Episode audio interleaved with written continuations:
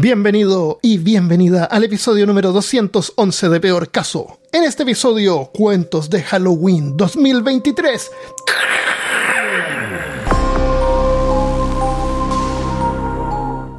Ese fue un rayo. Hablándote desde los lugares más narrativos del mundo, somos Christopher Kovacevic, ¡Hola! Christian Rusinke Sesos. Y yo, Armando Loyola.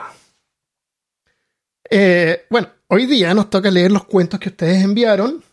Eh, yo no esperaba tener una recepción tan amplia, así que les agradezco a todos y todas Sí. las que enviaron sus cuentos. Muchas gracias. Vamos a tratar de, de- de hacerlos todos caber en este episodio. Y al final eh, les voy a preguntar a cada uno por su Instagram o alguna cosa que quieran compartir su nombre para poder publicar esos, estos cuentos en la página de Peor Caso. Entonces los van a poder leer ahí y van a estar disponibles con sus nombres al final, los nombres que quieran poner y una dirección a una red social si quieren show off. Eso. Así que eh, hicimos esto hace cuántos años atrás, como tres. Dos. Sí, algo así. Hace ratico. A, a mí me sorprendió cuando hicimos esto la primera vez, yo noté un patrón. Debe haber sido porque fue la temporada de COVID. ¿Se acuerdan que había harto así como de invasión a las casas, pérdida de, de, de privacidad? Había como un tema general en, en- en mon- en varios cuentos que llegaron. ¿No, No, me ¿no se acuerdan? ¿No? No, yo no. Yo lo noté, no sé si fue idea mía o no, pero noté eso. Y esta vez los cuentos los encuentro un poco más variados. Son diferentes. Sí, sí. Bueno, Sí. Sí. hay de todo. Ya, ¿quién quiere partir con un cuento? Parte tú, porque eres el que tiene La mayoría. la mayoría. Tengo algunos, sí. Eh, voy a partir con uno cortito. eh, de María José Guevara. Kaila se encontraba sentada en el sillón verde aterciopelado que le recordaba a la casa de su abuela. Tenía la mirada perdida en los recovecos de la alfombra persa de la consulta de la señora Galvez. ¿Qué recuerdas al ver esta foto, Kaila? ¿Me puedes contar algo sobre la otra chica de la foto? Kaila, por favor, sé que es difícil para ti, pero necesitamos que nos ayudes a encontrarla.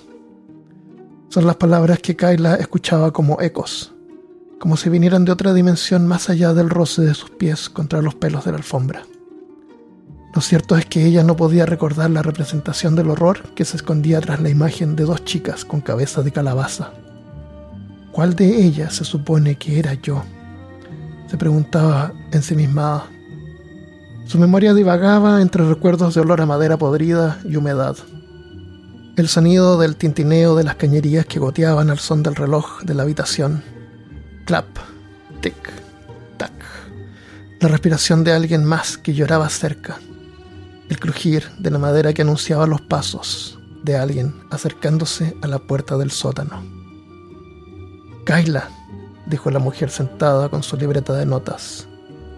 ¿Sabes dónde estás ahora?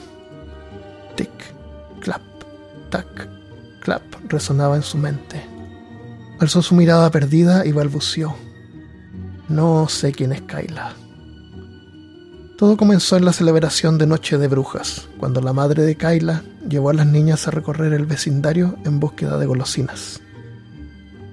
Kaila iba junto a su amiga Violeta, tocando de puerta en puerta, en medio de risas y carreras.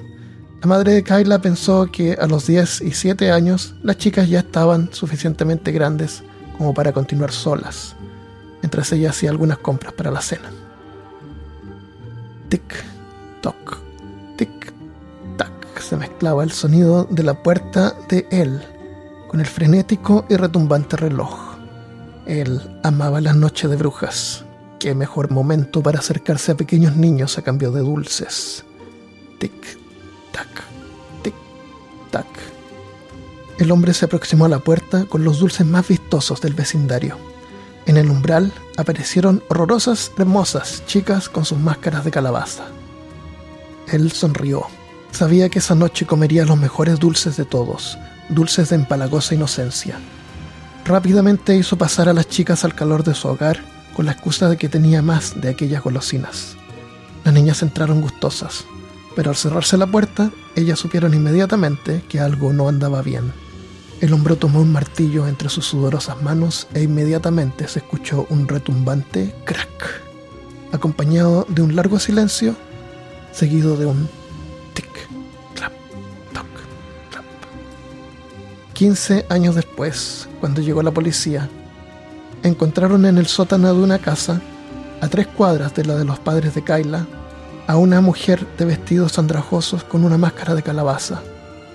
Al lado de ella estaba la máscara de Violeta, junto con un pequeño vestido rasgado.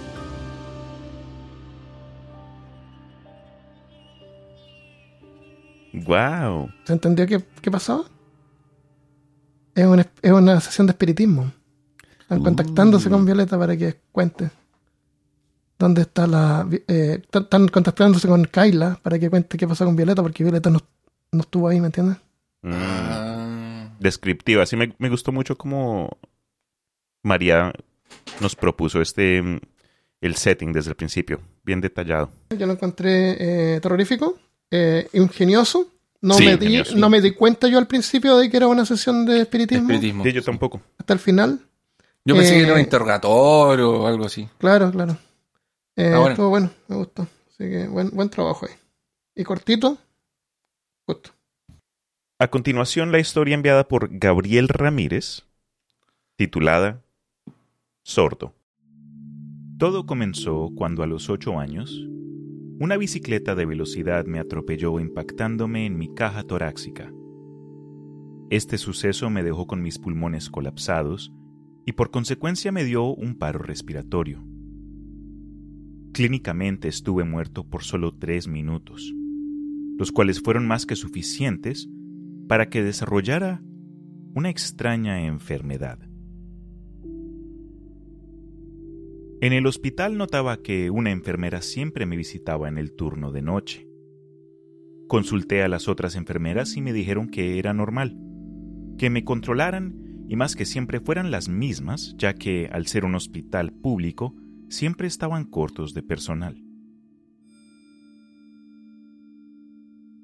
Cuando me dieron de alta me dijo el doctor que me daría una licencia médica por 16 semanas.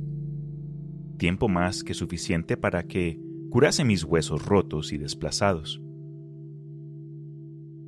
Ya en casa, al pertenecer a una familia modesta, me quedaba solo en casa.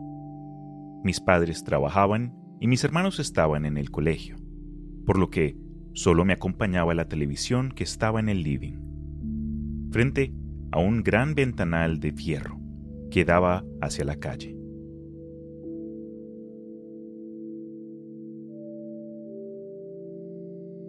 Un día noté que don Pancho, un vecino que vendió su casa y se fue de la villa, venía todos los días a eso de las 14 horas, justo cuando comenzaban las noticias de la tarde. Él miraba su casa con nostalgia y en su cara se notaba el arrepentimiento.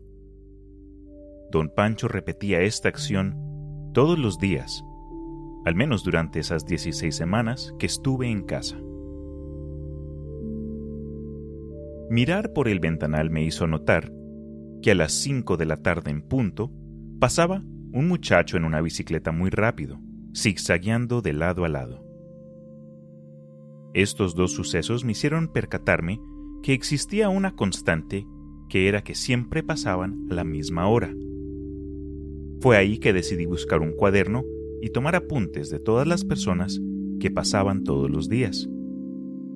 Me dio este resultado.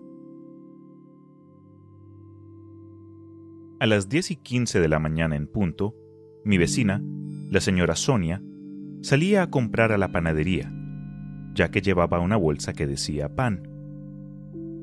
Don Pancho, a las 14 horas, se paraba fuera de su antigua casa. Don Juan, a las 14 y media, pasaba al paradero a buscar a su hija. A las 15 y 15, pasaba un grupo de monjas que hacían clase en el colegio de la vuelta de mi casa. 15 y 21, pasaba el jardinero, mirando por todas las casas de la cuadra. 15 y 27, pasaban seis niños del colegio corriendo. 15.49, pasaba una joven muy hermosa. A las 17 horas, pasaba el joven de la bicicleta. Y de las 18.30 a 21.20, pasaban las personas que volvían de sus trabajos de oficina con sus trajes grises.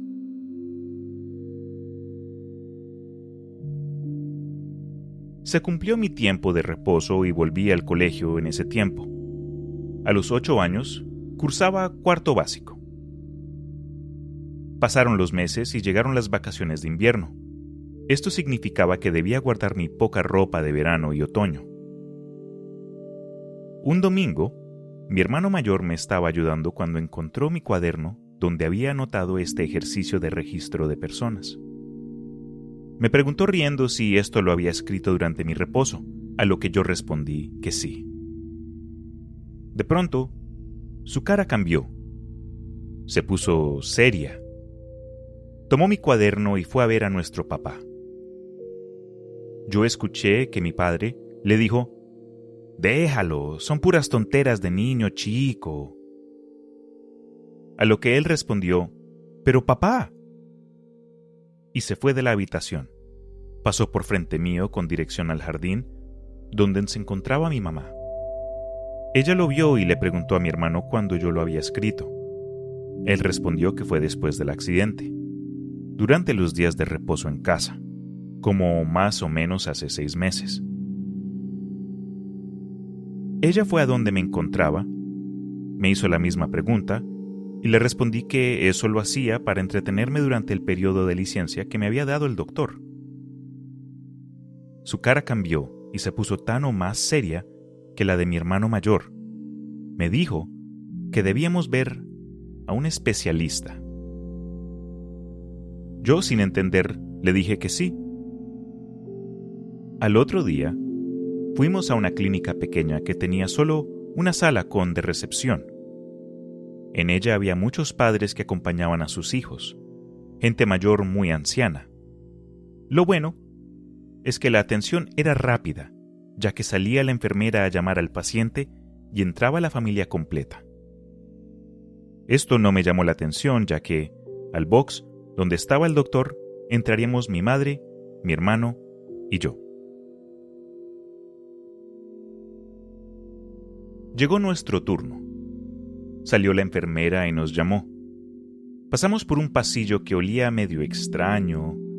Este olor salía de una hilera de palitos que se encontraban a cada lado de la muralla.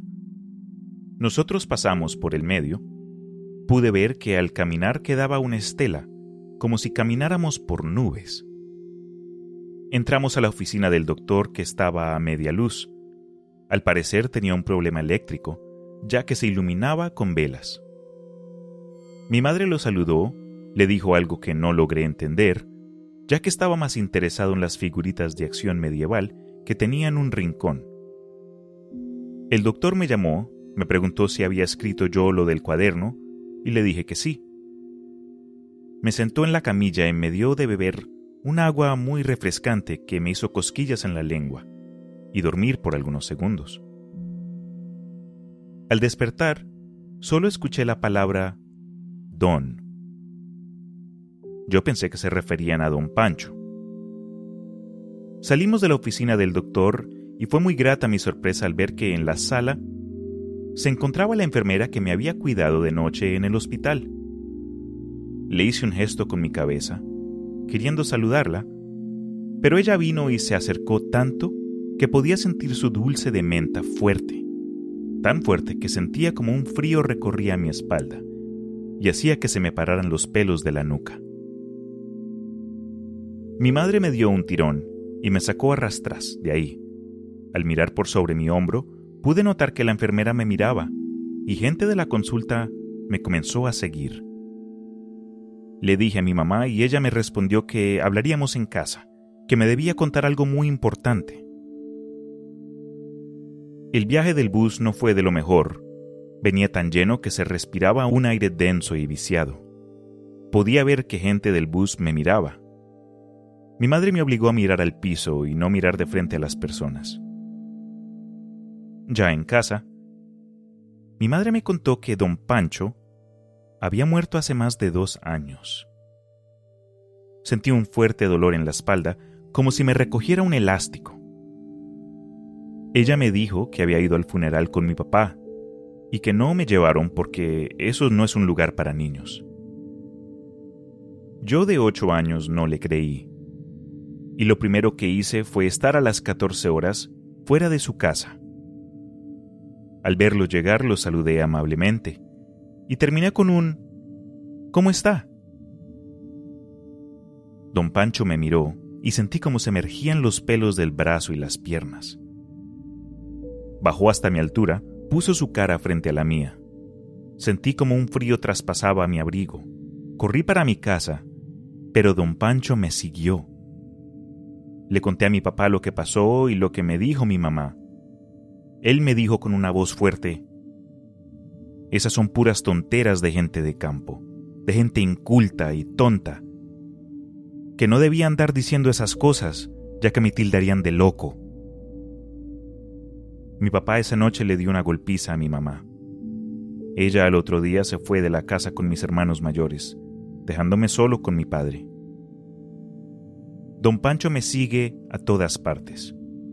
Lo veo en el reflejo del espejo. Me mira mientras duermo. Se sienta a mi lado. Un día le pregunté por qué me seguía. Él se fue y al poco rato volvió con más personas. Estas estaban vestidas con ropas antiguas y andrajosas. Algunas le faltaban partes de su cuerpo, y había otras que me tocaban los brazos, la cabeza. Estas últimas podían mover objetos pequeños de mi cuarto. No dormía, ya que tenía pesadillas que involucraban al diablo, y podía escuchar sus voces sin voz, como un susurro sin sentido. Comía poco y siempre estaba de mal humor. Esto continuó hasta que cumplí 16 años. Mis hermanos me enviaron de regalo un estéreo personal con un cassette usado que decía Battle Hymns. Me lo puse y le di el volumen al máximo y noté que don Pancho y los demás se sentaban a esperar a que me sacara los audífonos para volver a moverse por la habitación e intentar de tocarme. Al día de hoy aún los veo y los siento pero uso unos audífonos sin enchufar para poder hacer mi vida un poco más normal. Evito dirigirles la palabra porque siempre atraen más. Al escribirles esto, al frente mío están 17 espíritus, incluyendo a don Pancho, tres demonios, una especie de ente sin forma. Y por el rabillo del ojo mirando sobre el hombro, siempre a mi espalda, hay dos personas con sus cuerpos destrozados, nunca se muestran de frente.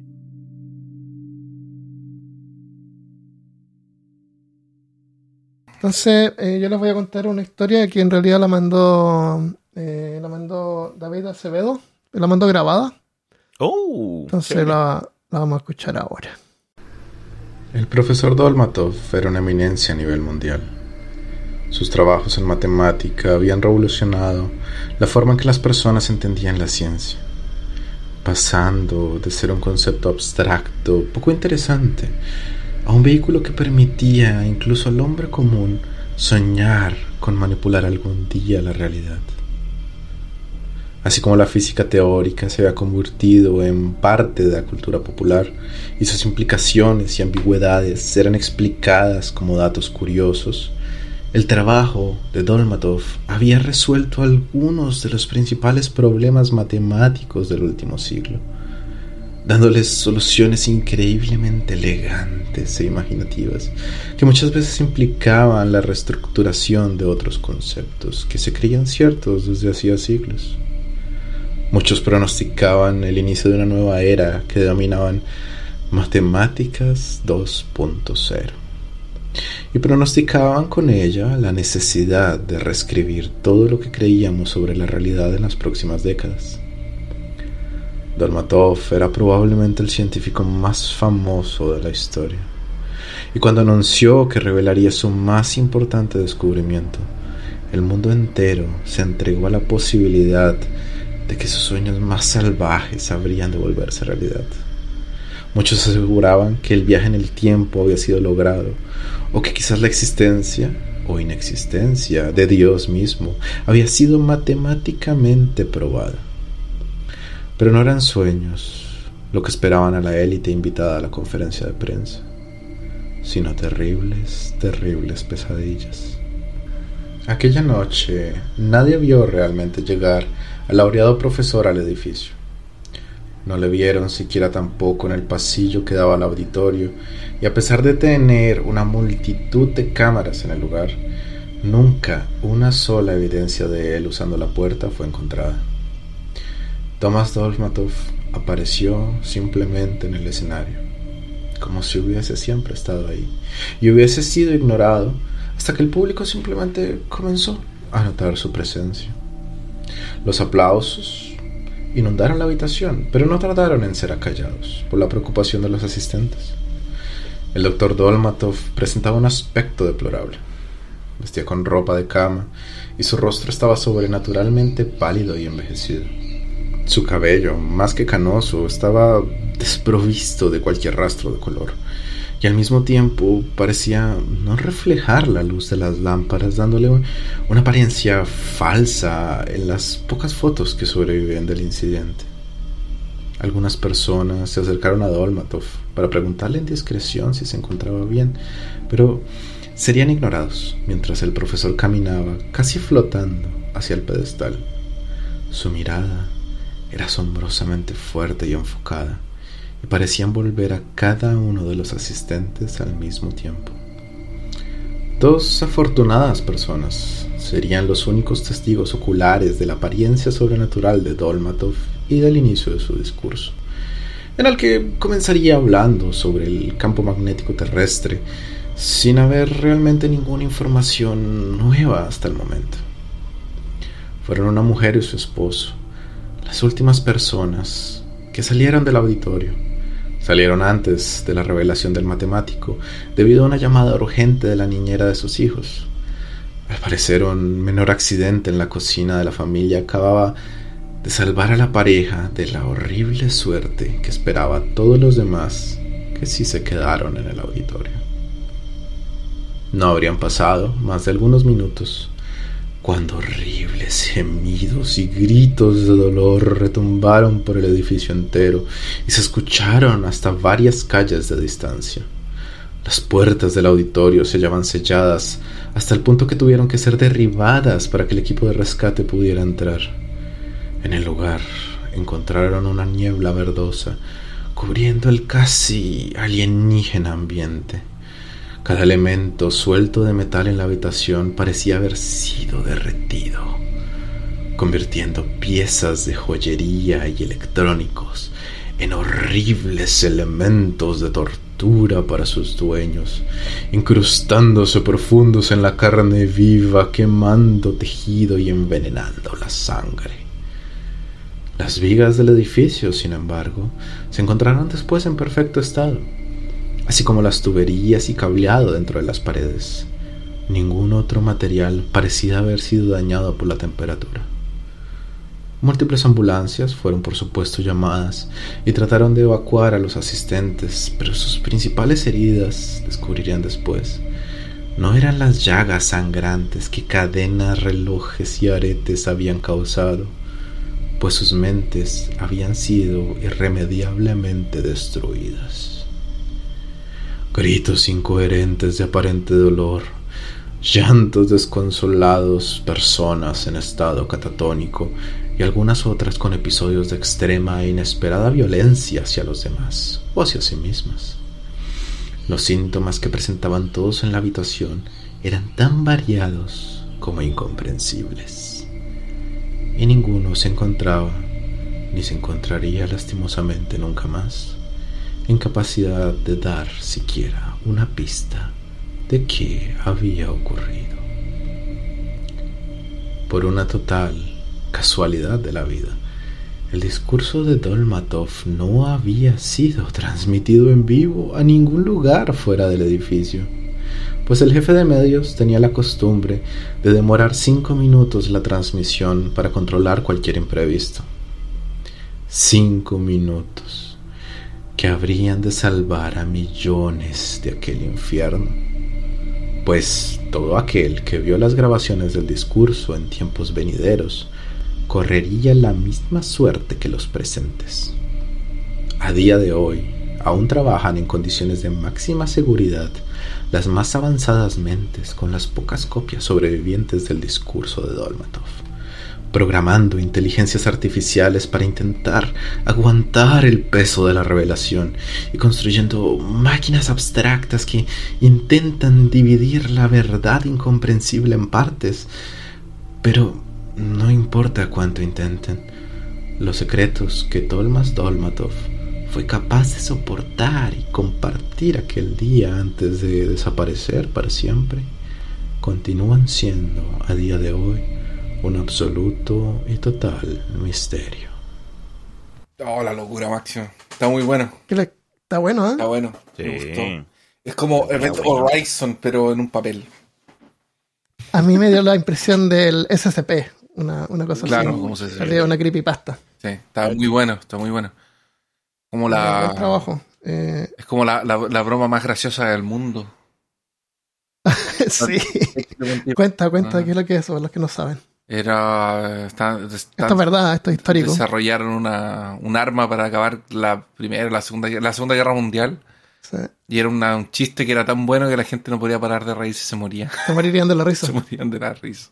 Sí, se lo mandaba a los alemanes. Ay, pero bueno. Está muy bueno, me gustó Pero, mucho el pero cuento. el que. Sí. Sí, sí, del, el tema del discurso, de que es como. Es bien. Es bien creepypasta, está bien bueno. Es bien ingenioso, Sí. Me gustó. Muchas gracias, David. Y me, me encantó la forma en que él lo leyó también. Eh, tiene una- un acento muy especial. eh, que siento así como que es parte de también como un personaje más en la, ya, en la ok. narración. Sí, sí, sí. Ya te vi, de Daniel Tobar. Pocos conocen el riesgo de la carretera Acuña, Piedras Negras, una vía llena de curvas altas que en ocasiones se llena de neblina interminable. Por respeto a mi colega, no le nombraré, pero estará siempre en mi corazón. Me pidió ayuda para una pequeña misión, recuperar su coche en un taller de piedras negras, lo cual nos dejó un camino de una hora de charla. Al recuperar su auto, regresamos en vehículos separados. Se nos ocurrió usar las manos libres para comunicarnos y sentirnos personajes de Fast and Furious. Regresamos charlando diciendo estupideces mientras la neblina comenzaba a espesar y mojar la carretera. El camino tranquilo se interrumpió. Escuché por el intercomunicador la orden de detenernos inmediatamente. Las intermitentes se dejaban ver en la neblina y nos orillamos. Su rostro estaba pálido y sudaba frío. Batallaba para articular palabras y no respondía. Al tranquilizarse pudo contarme todo, una historia de carretera. Alguien que aparece en el asiento trasero y le vio por el retrovisor. Con sus propias palabras, este viajero no tenía la mitad de su cabeza. Luché por no reírme hasta que vi su mirada perdida. Jamás vi a una persona tan asustada. No podemos quedarnos en el frío en medio de la nada, hay que avanzar. Retomamos camino y le pedí moderar la velocidad, de que cada vez se veía menos. ¿Cómo distraerla? Puedes contar chistes, preguntar por su familia, pero siempre regresas al mismo trauma, platicando del suceso y sobre algunos videos de Dross. ¿Viste el video de la Soriana en Saltillo? Pregunté para hacer charla en referencia al capítulo del youtuber. Creo que sí, el de un guardia de seguridad, dices, respondió. Sí, ese está mamón, ¿no? Nah, no le creo nada, es muy, no sé, como que justo en donde están grabando sucede lo raro. Y el chavo se la pasa riéndose. bueno, eso sí, aunque también existe la risa nerviosa. Sí, pero si te pasa algo así, no sé. Yo no me estoy riendo. No, porque acaba de pasar. Pero deja pasar unos cuantos días para que esto sea una anécdota graciosa. ¡Ah! Escuché un grito desgarrador en los audífonos al mismo tiempo que veía su auto derrapándose y moviéndose en zigzag por la carretera. Me palidicé y bajé la velocidad solo para ver las luces traseras del auto tras la neblina. Salirse por lo que debería ser el límite de la carretera y desaparecer. En el momento la adrenalina se disparaba en tu cuerpo. Sientes electricidad en la punta de la lengua, las puntas de tus dedos se enfrían y todo el vello de tu piel se eriza. No dejas de preguntarte si es real lo que está pasando, luego lo niegas gritando, no, no, no, no, no mames, no mames. De inmediato me orillé dejando las intermitentes esperando que no pase otro accidente y bajé. Al caminar en el frío y la de la niebla me sentía con el estómago cada vez más revuelto al ser un barranco. Marcas de llantas, las lágrimas con tensión destrozada, pero fue más horrible llegar al sitio por donde salió de la carretera sin ver, dejar rastros del auto. Pasé la contención y algo de grava para acercarme a la orilla. Con suerte no habría terminado tan profundo, pero al asomarme solo vi la copa de algunos árboles rodeados por la densa neblina. Tiempo después, atento a la nada, recuperé la cordura. Era necesario actuar inmediatamente, así que giré la cabeza en ambos lados. Me sorprendió la ausencia de viajeros en ese momento. No había que impedirle auxilio. Habría de bajar con cuidado, pero primero era necesario llamar a los números de emergencia, y tomé mi celular que fallaba por la humedad de la pantalla. Noté que la llamada seguía en línea. Aún corrían los números desde que iniciamos la llamada antes de salir, y eso solo generaba un terror mezclado con nostalgia. Justo antes de colgar escuché por los audífonos de mis manos libres. Tobis, ¿sigues ahí? El alma regresó a mí y pude respirar tan hondo como minutos antes no podía. Sí, te escucho. ¿Estás bien? Contesté desesperado, pero con alivio. Sí, estoy bien, creo. Tal como lo haría en cualquier película, grité, No te muevas, pediré auxilio. No, respondió. ¿No? No. Buscaré una ambulancia. ¿Sigues ahí? El largo tiempo de respuesta me preocupó y nuevamente estaba a punto de colgar para pedir auxilio cuando respondió. No es necesario, solo... solo no cuelgues, por favor. ¿Seguro que estás bien? Tardaba en responder. En ese momento pasó un auto justo detrás de mí y no alcanzó a verme, y al alejarse el ruido del auto detrás de la nada me contestó. ¿Puedes bajar? No estoy seguro, no veo nada. Toby, necesito que bajes aquí. Respiré profundo mientras dejaba atrás las reglas de los primeros auxilios. Espera, voy en camino. Respondí mientras trataba de deslizarme por el empinado barranco y tierra suelta. Entré en un campo de árboles, ramas quebradas y ruidos de animales. Zumbaban insectos al tiempo que escuchaba sapos por doquier, pero no divisaba a mi colega. Bajaba al oscuro e inclinado campo tratando de seguir el desastre dejado por el auto. ¿Sigues ahí? Escuché por el audífono y yo respondía, Ten calma, casi llego. Mientras bajaba la pendiente, hablaba para tranquilizarla. Cuando me dijo, Tobis, te digo una cosa. Seguro dime. Sigo sin reírme. Fue inevitable carcajear. Solo me detuve cuando vi las luces del auto entre la niebla y árboles. Se veía realmente aparatoso y bajé espantado gritando su nombre. Por el audífono le escuché decir, Ya te vi. ¿Dónde estás? contesté de inmediato. Justo al frente. Gracias por venir hasta aquí. ¿En serio no te veo? ¿Dónde estás? Más adelante. Aquí te veo. Di la vuelta al destruido coche y vi sangre en una puerta. Tiré la vista a todos lados, suponiendo que estuviera por ahí afuera, pero al asomarme dentro del coche, exclamé en un suspiro. Ya te vi. Estaba ahí, colgado por un costado de la otra ventana, su cuerpo blanco y frío, lleno de sangre. ¿Qué tan mal me veo? Escuché por el audífono. Con el corazón latiendo fuertemente, confundido, sin poder respirar y sin poder sentir mis labios, le respondí. Te falta la mitad de la cabeza. No me duele, respondió inmediatamente. No pude contestar nada, me quedé ahí en blanco, viendo su cadáver. En el suelo del auto pude ver su ya muy estrellado celular con la llamada aún activa, mientras le escuché decir, tengo que colgar. Y tanto en la pantalla de su celular como en mis audífonos, la llamada terminó.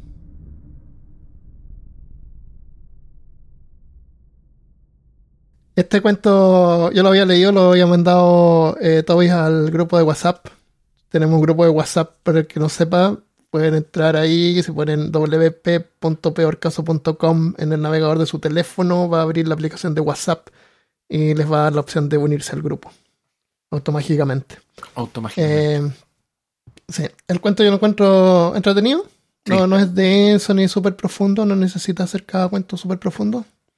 Eh, encuentro que es efectivo. Sí, es bien efectivo. El tema de la, de la Eh, llamada es bien. De, de- seguir hablando y encontrarse con la sorpresa al final es, es, es- es un, es un buen es un buen final. Claro, porque en el, en el, en el caso de, la, de las historias góticas, así como de este tipo, eh, como que tienden a alejarse un poquito de la, de la modernidad, de la tecnología moderna. Sí, Entonces el hecho de poder incorporar eh, tecnología moderna en un cuento de terror yo creo que ya es un, un punto extra. sí porque La, Sí. la tecnología en los cuentos de terror en general es un gran problema porque solucionaría muchas cosas. Cuéntalo a los que juegan rol. Exactamente. Bueno, les leo yo la siguiente historia. Esta es bien cortica. Esta la envió Alexis Andrés Ríos Delgado. Dice, saludos. Envío el relato y muchas gracias por todo. La historia se llama El libro del sueño. El libro del sueño. Cumel Peuma. De Alexis Ríos. Me llamó pasada la medianoche, como en las historias de terror. Dijo que había soñado con un libro y conmigo, que discutiríamos apasionadamente sobre el origen y sentido de aquel incunable, y luego nada más. ¿Qué pretendía aquel llamando a esas horas con tal descabellado sueño? ¿Era verdad que en su sangre ancestral aún resonaba el cultrún de las machi y el kimun, el saber, era poderoso en él? Sí, yo también sabía un poco de esas cosas. De pronto mi mente se encendió. ¿Sería por ventura aquel el libro que José de la Moraleda le dio a la India Chilpilla cuando la desafió a aquel secreto y famoso duelo de magia? No debía pensarlo demasiado. Él era araucano y el kimun se le había revelado en el peuma, en el sueño. Era momento de voltear las tornas y devolver el libro a su lugar. Sí, también sabía yo de ciertas cosas, las suficiente para encerrarme en el círculo de fuego y aspirar con fuerza del incienso, que me arrebató hacia ominosos lugares. Ajá, tan miserable en tu sueño que no te puedes imaginar en otro lugar que no sea el de tu pobre vivienda social, ¿no? Ahí está el libro, en la raquítica mesa, al lado de un pan con una taza de té. No, no lo toquéis con tus manos inmundas. No, vos lo ganasteis con malas artes, con brujería chelpilla. Y hoy os vengo a exigir retribución y santificación por ese agravio. ¿Hablaba yo con otra voz? ¿O en otro estado? ¿O no era yo sino José de la Moraleda, quien en mí se había encarnado? Todo se volvió vertiginoso en ese punto, pues veía a la chilpilla encarnada en aquel indio tosudo. El libro entre sus manos, y también podía sentir el sonido de las rogativas a su dios, el buen trellao. Sentí entonces un mareo portentoso que hizo varar mi cuerpo cuando cayó a la tierra. Me llamó unos días después y hablamos de cosas sin importancia como si nada hubiera pasado pero sabía que en su mente ardía de preguntas, tanto como la mía. Pero no sabría explicar yo los secretos y misterios que aquel tomo prohibido retenía. Me gustó el cuento, la verdad. Usa harta cosa eh, como del sur de Chile y, hay un tomo Mm. prohibido, hay como una alucinación ahí. Está bueno, está bueno, me gustó. Eh, por lo que entendí yo, el protagonista estaba poseído. Se le metió el, eh, la India Catalina. creo Se que le fue. metió el exacto. Este cuento lo envió Daniel eh, Negrete, pero no es de él. Es de un montón de villanos, de peorcasianos del grupo de WhatsApp. Ah, qué interesante. Está Luis, César, Tami, Elizabeth, Sara, Sarai, Ramsés, Clau, Carlos, Mallory y Daniel. ¿Ya? Ellos lo que hicieron fue, que hicieron ese, no, no, no puedo encontrar el nombre de este tipo de ejercicio que es como que uno escribe un párrafo y la siguiente persona va a ir, continúa la Sí. historia así. Ya, lo hicieron así, pero lo hicieron en forma colaborativa, como porque, porque tiene una coherencia. Y después Daniel se encargó de, de formatearlo para que quedara más, más homogéneo. Vale. Qué a interesante. Gracias, ¿Sí? por, gracias por haberse tomado el trabajo de hacer eso porque estaba bien Sí, divertida la idea. Muy, muy creativos los villanos. Sí. Aquella fresca mañana miré por la ventana y los árboles me saludaban con sus ramas desnudas. El cielo gris ocultaba al sol. Miré el reloj, 9.45. Mierda, la jefa me matará. Me levanté apresuradamente y tomé mi ropa esparcida por el piso. Diablos, no desayunaré. Tomaré una ducha rápida. Mientras el agua caía sobre mí, vinieron a mi mente imágenes borrosas, pequeños recuerdos de lo que tal vez era un sueño. Un ruido me estremeció. Tiré la cortina y ahí estaba observándome mi gato de nombre Taco. Mierda, Taco, casi me matas. Taco solo maulló. Me sequé rápidamente, le serví comida y me vestí con lo que encontré. Mirándome al espejo con cierta inconformidad, noté que no era la ropa que encontré. Salí corriendo de la casa, así podía recuperar algo de tiempo. El camino fue tedioso, alcanzar el bus, recorrer el metro. Llegué a mi destino, observé el reloj. 9.20. ¿Pero por qué? Me había levantado tarde. Ojalá Intenté mi- no, no ojalá pensar en lo sucedido. Ojalá, ¿cierto? Al revés. Ojalá las cosas me pasaran a mí Intenté no pensar en lo sucedido. De inmediato vinieron a mí esas imágenes borrosas. Recordaba calor, agitación, humedad, pero no lograba recordar nada y por más que lo intentaba, el recuerdo se hacía más borroso. Debo escribir esto. Tomé una libreta y me dispuse a escribir todo lo que recordaba. Justo en ese momento la vi. La conozco. ¿De dónde la he visto? La seguí con la mirada. Algo me impulsó a seguirla. Fui cuidadoso para no revelar mi presencia. Ella entró en ese gran edificio viejo, parecía biblioteca antigua. Entré con naturalidad, pero fue en vano. La perdí de vista a las 9.35. Ahora sí era tarde. Corrí al trabajo, no podía evitar pensar en ella. Esa mirada tan familiar, estaba seguro que ya la había visto. Con la mañana tan confusa decidí dejar de lado todo el pensamiento, miré el reloj y nuevamente, 9.45. Definitivamente me van a matar. El ascensor no llegaba, subí por las escaleras apresuradamente por esos diminutos escalones. Llegué al piso de, la- de mi oficina, abrí la puerta, entre sudor y agitación, vi que mi jefa ya estaba ahí. Me- y me miró sor- eh, con sorpresa diciendo, tan temprano por acá. Tratando de recuperar el aliento, con una cara de confusión, respondí, ah, me quedé dormido. Ella me observó confundida, echó un vistazo al reloj y dice, llegaste 30 minutos antes. Pensé que algo iba mal con el tiempo. Estaba seguro que llegaría tarde, pero, como dijo mi jefa, llegué 30 minutos antes.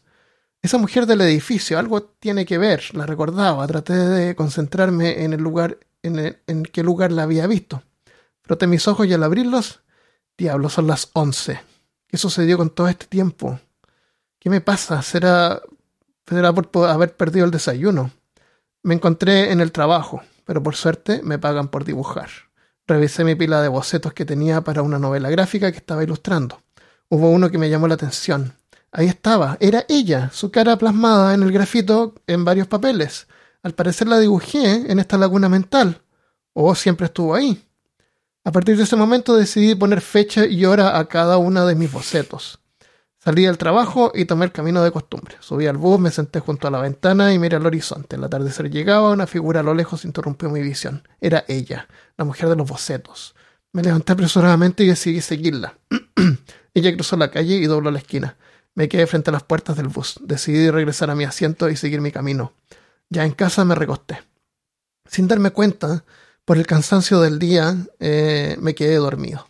Cuando desperté me invadió una confusión tremenda. Estaba ahí frente a mis bocetos, seguramente me quedé dormido sin darme cuenta debido al día tan extraño que tuve, decidí continuar con mi trabajo. En días anteriores me había sentido extraño, quizás la edad o la falta de sueño. Todo estaba muy inquieto por las noches. ¿Qué sucederá? ¿Será el alimento? Levanté mi cabeza, ya que había perdido entre los bocetos, que, que me había perdido entre los bocetos, y de nuevo esa presencia. La misma cabellera, el mismo andar, el mismo abrigo. Era ella. Me levanté del escritorio, corrí para alcanzarla, pero el ascensor se cerró antes que llegara. Tomé las escaleras, pero me detuve a pensar. ¿Qué va? No vale la pena. Regresé a mi lugar y mientras me sentaba, mi jefa sorprendida me dijo, ¿Tan temprano? Llegaste media hora antes. Estaba cansado, no entendía lo que pasaba. Decidí ir por un café al piso de abajo para conseguir eh, para, para seguir trabajando y al llegar a las escaleras lo vi. Taco, ¿pero qué haces aquí? El gato. Dada la sorpresa me tropecé con un escalón, caí por la escalera, apreté mis ojos para soportar el dolor, rodaba por el escalón, cuando al fin me detuve. Abrí mis ojos, había mucha luz, era la luz del sol entrando por la ventana de mi cuarto. Era una fresca mañana, miré el reloj, 9.45. ¡Mierda! El jefe me va a matar. Me levanté apresuradamente y me puse lo primero que encontré. Un ruido me sorprendió. Era taco. Le serví un poco de comida, tomé mi abrigo y salí rápidamente. Caminando por la calle me sentí incómoda. Eran mis tacones. Observándolos bien, no eran los que había tomado. Dejé de lado la situación, pero la incomodidad continuaba. Era como si alguien me observara. Así era, alguien me miraba, un hombre, con una libreta en las manos. Su cara era familiar. No le di importancia y seguí mi camino. Faltaba poco para llegar a ese edificio viejo. parecidos a esas bibliotecas antiguas. Qué buena. Qué buena. ¿Está buena? Sí. Sí. Sí, Me recordó mucho Generalmente este... ¿eh? a una historia de eh, Love, Dead and Robots. Está muy ¿De buena. qué cosa? Sí, el testigo. Sí, hay un hay un booklet eh, ahí temporal también en, en, en- en una de esas historias de Love, Dead and Robots. Muy buena también. Ah, de los Love, sí, sí. ¿Cómo se Sí, llama? buena. Testigo parece que sí. Sí, el Eh, este tipo de ejercicios generalmente resulta en una incoherencia, pero lograron organizarse bien para que tuviera, Sí, bien, para que se completara una idea final. Eh, a ver, este de aquí lo mandó la eh, la Saray González y es eh, dice así: Hola Armando y demás peor, peorcasters. Espero que se encuentren bien. Aquí está mi cuento. Eh, se eh, sé que comentaron que top eran 1100 palabras, pero no pude resumirlo más. En realidad fue un proceso catártico. Resultaron un total de 1120 palabras. Así que dejo en su consideración o no si quieren leerlo o no. Sí, sí lo queremos leer. De hecho, ya lo leí. Lo leemos hasta las mil y a ver Claro, a las 1100. Cuídense mucho No, y les no. mando un abrazo fuerte. Atentamente, Saray. La Saray nos mandó el siguiente cuento. Todos los medios locales se habían llenado de recomendaciones, actualizaciones del clima. Era seguro, un huracán impactaría la ciudad durante el final de semana. Ella se encontraba en casa, con el trabajo adelantado y tomando las medidas necesarias para pasar un par de días desconectada debido a las consecuencias de este fenómeno natural que se avecinaba. Era la primera vez que ella atravesaba sola una vicisitud de este tipo. Siempre había estado acompañada, pero debido al proceso de divorcio que había atravesado ese año no tenía otra opción. Estaba terminando de lavar los trastos que había usado para comer, y las nubes empezaban a hacer que el día pareciera más tarde de lo que en realidad era. Tenía en mente ver algo en la televisión, al fin contaba con un poco de tiempo para hacerlo. Mientras se dejaba llevar por sus pensamientos simples, escuchó estamparse en las ventanas las primeras gotas que acompañarían al huracán durante el fin de semana.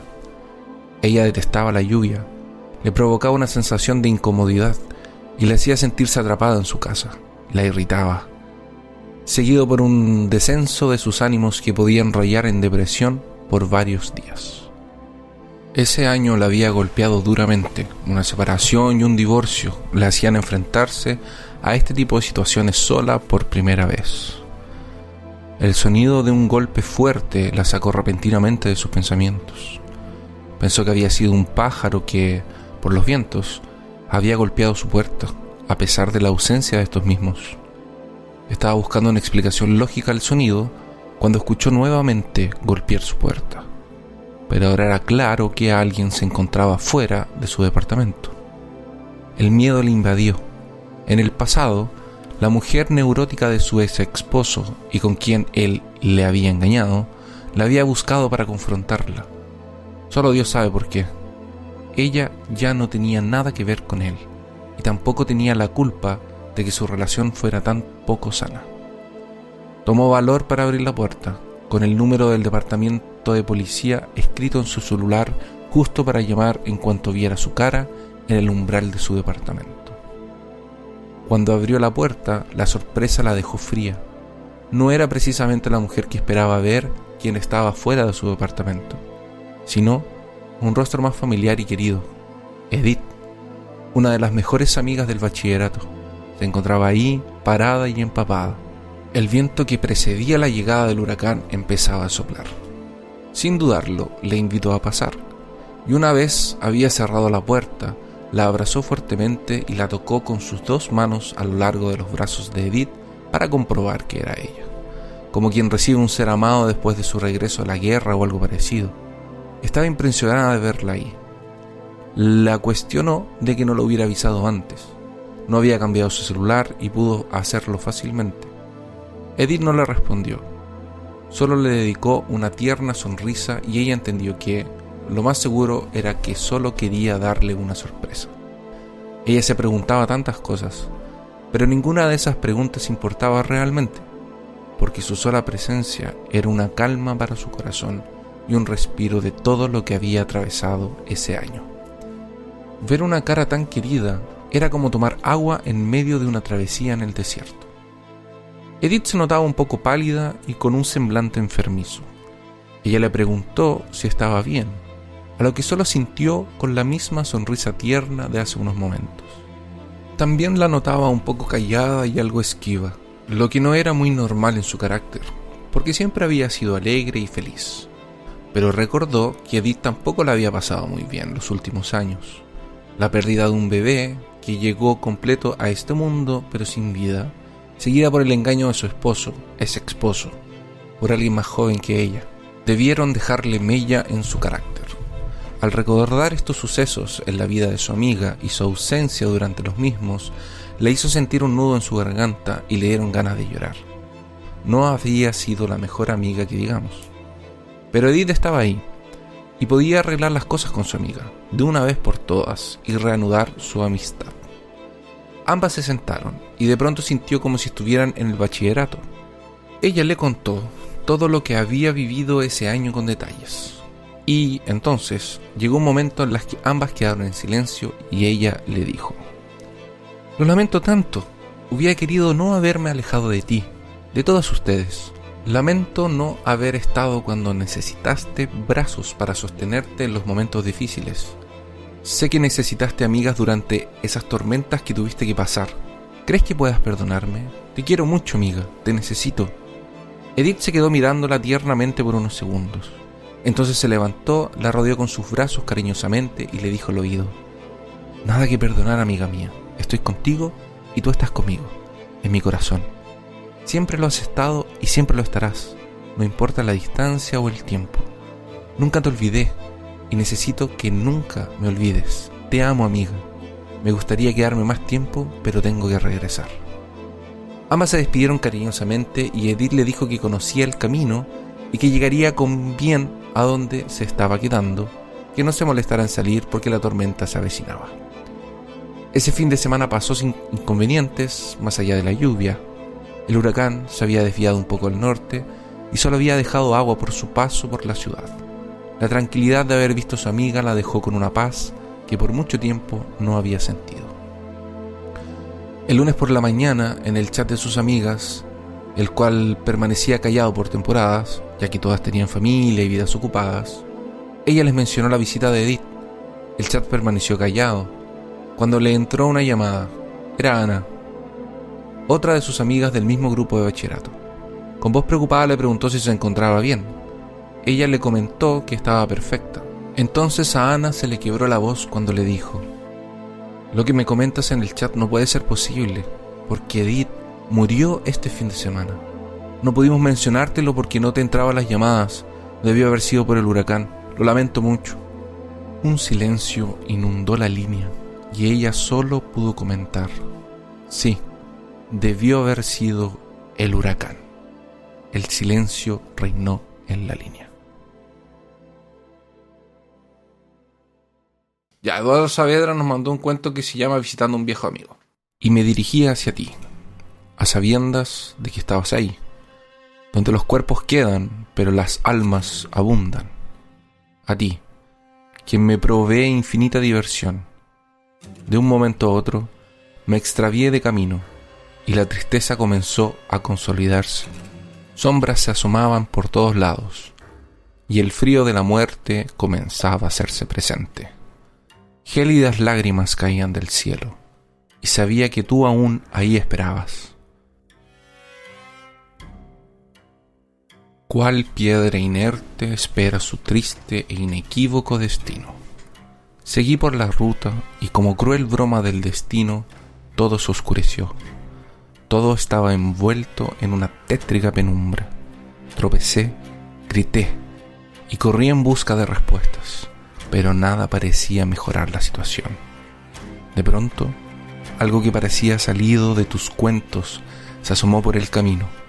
Brillaba como dos ojos amarillos entreabiertos y trémulos que se acercaban directamente hacia mí. No quise batallar más. Aguardé ahí lo que fuera que pasara. Y como si de un hechizo se tratase, la penumbra se disipó Las lágrimas gélidas que caían del cielo apaciguaron su dolor y de aquellos ojos amarillos se baja un policía y me pregunta, ¿qué estás haciendo aquí con esta nieve? Le respondí, quería visitar a un amigo, a lo que él responde, pues estás parado exactamente donde él está. Ok, efectivo. Sí, es efectivo. Efectivo. es-. Eh, es cortito, Sí. eh, al punto. Sí. No tiene que ser largo. No, Muy bien. sí, creo, sí. sí, sí. Ok, con ese ámbito entonces, déjame te leo este, el último, que es súper cortito también. Y es, este lo escribió Cris Begoñi Carranza, se llama Domingo por la Mañana. Dice lo siguiente. Domingo por la Mañana. Escrito por Crisbe Goñi Carranza.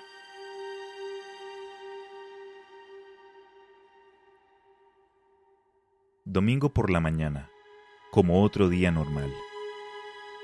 Despierto lentamente y abro solo un poco la persiana para dejar entrar la luz. Me recosté de nuevo en la cama porque me sentía adormecida. Se me entrecerraron los ojos y me dormí. Cuando de pronto sentí un remesón en el hombro y al abrir los ojos, estaba él mirándome y me dijo, Shh, no hagas bulla. Volvió a pasar. En mi confusión le pregunté, ¿qué?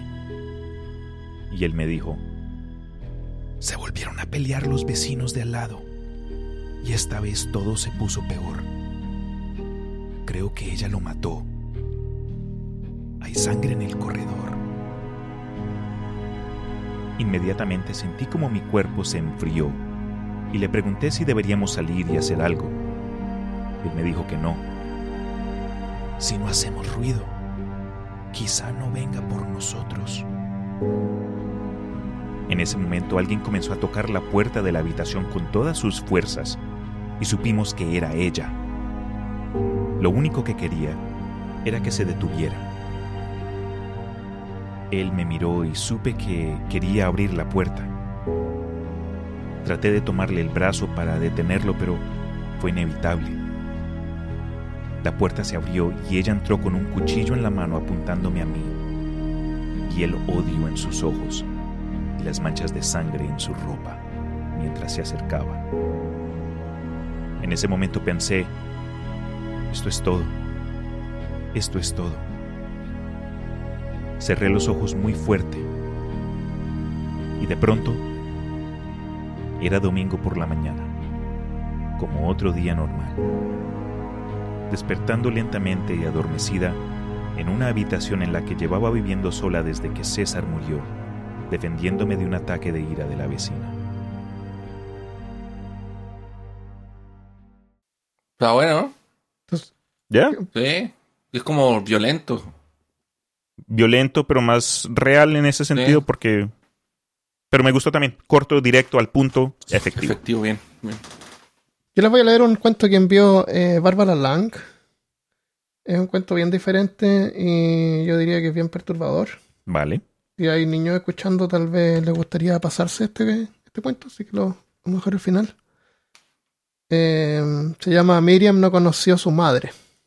Miriam no conoció a su madre, fue entregada a un orfanato a las pocas semanas de nacida, donde vivió hasta ser adoptada a los seis años por un matrimonio que, si bien la quiso mucho y siempre le dio todo, lo, no lograron formar un vínculo real con ella, o al menos así es como lo siente Miriam. No conserva mucho de su verdadera madre, salvo la información sobre ella que recibió de la cuidadora del orfanato, que la entregó por problemas psicológicos severos causados por la depresión postparto y la falta de una red de apoyo, quien nació por cesárea, que nació por cesárea, entre otras nimiedades. Y una fotografía, ya roída por el tiempo, donde puede verla, una mujer de contextura pequeña y medianamente joven, de pelo oscuro y ojos cansados, cargando en un pesado vientre a quien solo puede asumir es ella misma poco antes de nacer. Ah, y lo más importante, su nombre, porque su madre le puso Miriam. Todo, todo, durante toda su infancia sintió que algo le faltaba. No eran las posesiones materiales claramente, ya que sus padres adoptivos siempre le entregaron todo lo que necesitaba. Era algo más íntimo. Lo entendió cuando su madre postiza quedó embarazada de su primer hijo biológico. Como ella acariciaba su vientre y le cantaba canciones, aún sin saber si la criatura en su interior tenía siquiera oídos para escucharla. Sobre cómo ya nacido, lo cubría de afecto y caricias y besos, y promesas de un futuro próspero y maravilloso, donde le juraba un amor incondicional e inconsumable, amor que solo una madre era capaz de entregar. Miriam quería eso, ese vínculo, y se obsesionó al punto del colapso. Se sentía incompleta y vacía, abandonada por esta progenitora con quien nunca pudo formar la estrecha relación entre madre y cría, que incluso los animales poseen. Pero en ese momento Miriam cree que por fin está sintiendo el vínculo, el amor, la posición fetal, envuelta en un calor sobrecogedor y aún palpitante, que la hace sentir como que se ahoga, parece como si estuviera en el vientre de su madre, y que ella lo demuestra, le demuestra todo su afecto, afecto entregándole protección, un nido cálido, húmedo, al cual descansar, y alimento a través del cordón umbilical extrayendo de su propia necesidad los nutrientes requeridos para mantenerla viva a ella. Pronto voy a nacer, piensa Miriam. Imagina cómo será su nacimiento, arrancada de manera antinatural del útero, para ser entregada a los brazos de su madre, quien buscará seguir proveyéndole calor, esta vez con su abrazo y alimento a través del vital calostro que emanará de su seno. Con todos pensamientos dulces, con, con estos pensamientos dulces y sobrecogedores se queda dormida dentro del cálido y pegajoso lecho. Despierta un par de horas después con escalofríos. Su útero de reemplazo ya se ha enfriado y ya no le provee sosiego. Es difícil moverse dentro con la estrechez del espacio y el rigor mortis haciendo de las suyas, pero sigue arrastrándose hacia las entrañas de la vaca, de la misma forma en la cual entró por el corte que hizo bajo el vientre del animal para asimilar una cesárea humana. En cuanto la vio al animal en un sitio de compra y venta, supo que sería el reemplazo ideal para su madre. Una vaca lechera, la nodriza de todos los niños de la domesticación de animales, retirada de la producción por su avanzada edad. La madre de Miriam también está retirada, por así decirlo, ya que debe tener cerca de 50. Por lo tanto, ya no puede tener hijos. Pero la mayor similaridad, similaridad que compartían Ambas eran los ojos, terriblemente oscuros y cansados como perdidos en un insondable agobio. Pero solo eso necesitó, Miriam para decidir comprarla. Ve los intestinos y estómagos de la vaca tirados en el piso. Le hubiera gustado mantenerlos dentro para generar una presión similar a la que se debe sentir un bebé dentro del abdomen, colapsando de tripas. Pero por mucho que lo intentaba, simplemente su cuerpo no entraba a pesar de haber heredado la figura pequeña y escuálida de su progenitora. Fue realmente una experiencia reveladora. A pesar del dolor, del olor a hierro, tierra y fermento dentro de la vaca, Miriam realmente cree que debe asemejarse mucho a cómo se sienten los fetos dentro del útero. Cree que posee una oportunidad para enmendar el vínculo. Cree que está lista para el siguiente paso. Hace poco tiempo descubrió la verdad, el verdadero nombre de su madre. La contactó y recibió una respuesta positiva. Pronto llegará la fecha acordada para verse. No podré entrar en ella por completo, piensa detenidamente mientras empieza a llenar una tina con agua. No hay manera ni siquiera en que me corten las piernas, no puedo nacer de nuevo. El pensamiento llena de tristeza. Siente que perderá el vínculo con su madre de nuevo, que no podrá reconstruir esto que se quebró cuando Miriam nació. Empieza a temblar de miedo. Quizá con mi cabeza, con mi cabeza bastará. Si logró meter mi cabeza en su vientre, quizás pueda nacer de nuevo, con eso debe, debe bastar, y se llena de esperanzas nuevamente. Ingresa en la tina y finge que, finge que es un líquido amniótico. Limpia su piel suavemente y se duerme nuevamente en el agua, soñando que abre la cicatriz necesaria de su progenitora, su amada madre, de la cual extrae todas las vísceras, como habría hecho previamente con la vaca, e ingresa dentro de ella para luego salir, ya renacida, con su vínculo reconstruido. Ve a su madre a los ojos. Ella le sonríe y le invita, como hace décadas habría hecho, de beber dulce leche de su pecho. Feto roleplay. Feto porn. ¿Qué, ¿Qué les parece? ¿Qué piensan? Intenso. Traumadito. Pero Muy diferente. intensa, Traumadito. muy diferente. Yo la encontré muy original, la encontré muy... Yo, a mí me da gusto que alguien se atreva a escribir esto sin pensar lo que, lo que piensan los demás. Sí, está muy bueno. Tú Sí. expones tu imaginación y ya, y punto. Y eso es arte. Sí. Eh, la- me- me- eh, es mi favorita. Así que muchas gracias, Bárbara. Quedó muy buena. De verdad, fue la que fue la que más, eh, yo creo que es la más distinta en ese sentido. Bueno, esa y la del y la del eh, la del El discurso. doctor. Ah, el Ya. discurso también está muy buena, la creepypasta. Pa- No estamos Eso diciendo, o sea, estamos hablando lo, lo que nos no- lo que nos llamó más la atención, no estamos diciendo que No, lo sí, esté claro, mal. claro, sí. No, yo creo que todos van a, van a escuchar esta historia y les, les va a Sí, gustar. sí, sí, sí. Sí. La de Rubén también es bien distinta. Sí, tan buena. Eh, esta historia de Bárbara yo creo que está bien, está bien ingeniosa. Eh, me gustaría leer otras cosas que Bárbara haya escrito.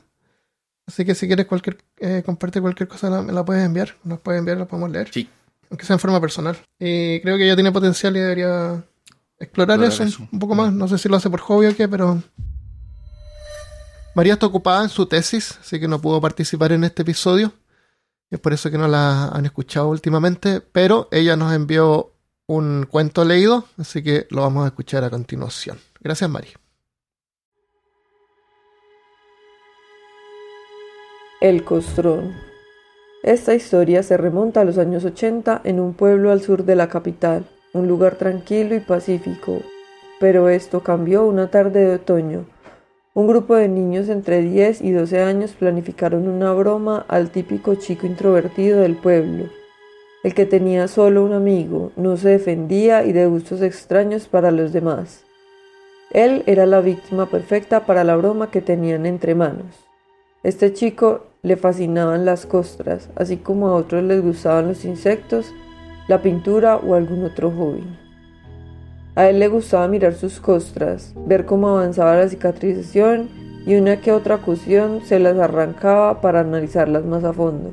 Como es común, los demás niños esparcían rumores sobre él, que se hacía heridas al mismo, que en su catálogo golpeaban y la más creída por todos y el motivo de la broma era que algunos lo vieron comer sus costras.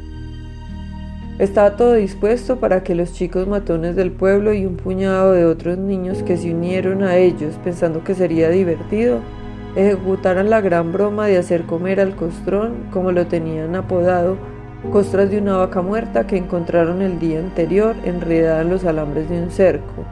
El lugar elegido fue el viejo galpón abandonado. Un par de chicos fueron a buscar durante la tarde al costrón y engañándolo lo trajeron al galpón donde estaban iluminados por un par de linternas y unas viejas lámparas de aceite que encontraron en el mismo galpón. Sujetando al costrón intentaron hacerlo comer las costras que sacaron de una bolsa de papel, pero en el forcejeo el tímido chico pateó una de las lámparas provocando que las llamas rápidamente se extendieran por el viejo galpón de madera. Algunos chicos lograron escapar y correr al pueblo en busca de ayuda, la cual fue por suerte rápida y pudieron rescatar con vida a todos los niños, con quemaduras de diversa gravedad, pero vivos al menos. Pero entre todo el caos nadie mencionó que el chico tímido del pueblo estaba con ellos, solo se dieron cuenta que no estaba cuando sus padres llegaron al lugar para ayudar y ver si su hijo estaba a salvo. Cuando el fuego fue controlado, entraron a las ruinas quemadas del viejo galpón para encontrar al chico en un terrible estado. Estaba con vida, pero con casi todo su cuerpo quemado y respirando con mucha dificultad. Todos los heridos y quemados fueron llevados al hospital de la ciudad que tenían más cercana, donde unos días después el apodado Costrón murió a causa de las quemaduras y el deterioro de sus pulmones. Según cuentan los presentes, su madre explotó en ira maldiciendo a los chicos que llevaron a cabo tan cruel broma que además terminó con la muerte de su hijo. Maldijo también a sus familias y a todo el pueblo, gritando que su propio hijo se encargaría de cobrar venganza hasta que su alma pueda por fin descansar en paz. Esa misma noche, el líder de los matones, quien tenía quemado uno de sus brazos, se despertó sin poder moverse ni poder hablar. Al mirar a su costado, vio con horror que estaba mirándolo el costrón. Estaba totalmente quemado y con sus cuencas vacías, pero aún así sentía que lo miraba de forma penetrante y con un odio inmenso. Intentó pedir ayuda, pero solo pudo observar cómo le arrancaban lentamente la piel quemada, las costras y apósitos que tenía en su brazo. Recién cuando tenía todas las heridas expuestas y sangrantes pudo gritar. Llegaron un par de enfermeras a ver qué pasaba, encontrándose con el chico en shock y con sus heridas expuestas. Al preguntarle qué pasó, por qué estaba en esas condiciones, él solo dijo que el costrón lo hizo. Él fue quien vino a vengarse por lo que hicimos. Tras varios esfuerzos por salvarlo, sus heridas siempre amanecían expuestas, cada vez más grandes y deterioradas. Con las heridas infectadas y gangrenadas murió a los días después. Así pasaron los días. Los niños seguían muriendo de la misma forma y también decían que el costrón era quien lo hacía, pero nadie les creía. Y al tiempo de empezar a verlo, ya dejaban de hablar producto del trauma que les provocaba verlo cada noche arrancándole las costras y dejando sus heridas expuestas y sangrantes a las infecciones. El dolor y el ardor que eso les provocaban constantemente era inmenso. Hasta que en un desesperado intento les amputaba o raspaba el tejido con la esperanza que la gangrena y las infecciones dejaran de esparcirse por el resto de sus cuerpos y no murieran. Algunos pocos se salvaron, pero a costa de perder partes de sus cuerpos y salir mudos y paranoicos producto del trauma generado en su estadía en el hospital. Muchos pensaron que con las muertes y recuperación de todos los involucrados esta tragedia tendría fin, pero no fue así. Los avistamientos continuaron en el pueblo, niños seguían muriendo de la misma forma, incluso adultos comenzaron a padecer las visiones nocturnas de un niño quemado completamente, hurgando y agranando las heridas que tenían hasta que ya dejaban de hablar para tiempo después morir o sufrir terribles amputaciones. El pueblo con el paso de los años fue abandonado, quedando con el título de embrujado y maldito, pero aún así esporádicamente se seguían escuchando en los pueblos y ciudades de la región las historias del costrón, el niño quemado y de las extrañas muertes o amputaciones de heridas que no sanaban y crecían día a día volviendo locos a quienes las padecían junto a las visiones nocturnas de su cruel y terrorífico verdugo. Hasta el día de hoy el costrón sigue impartiendo su sangrienta venganza, hasta que encuentre la paz que tanto anhelaba tener en vida.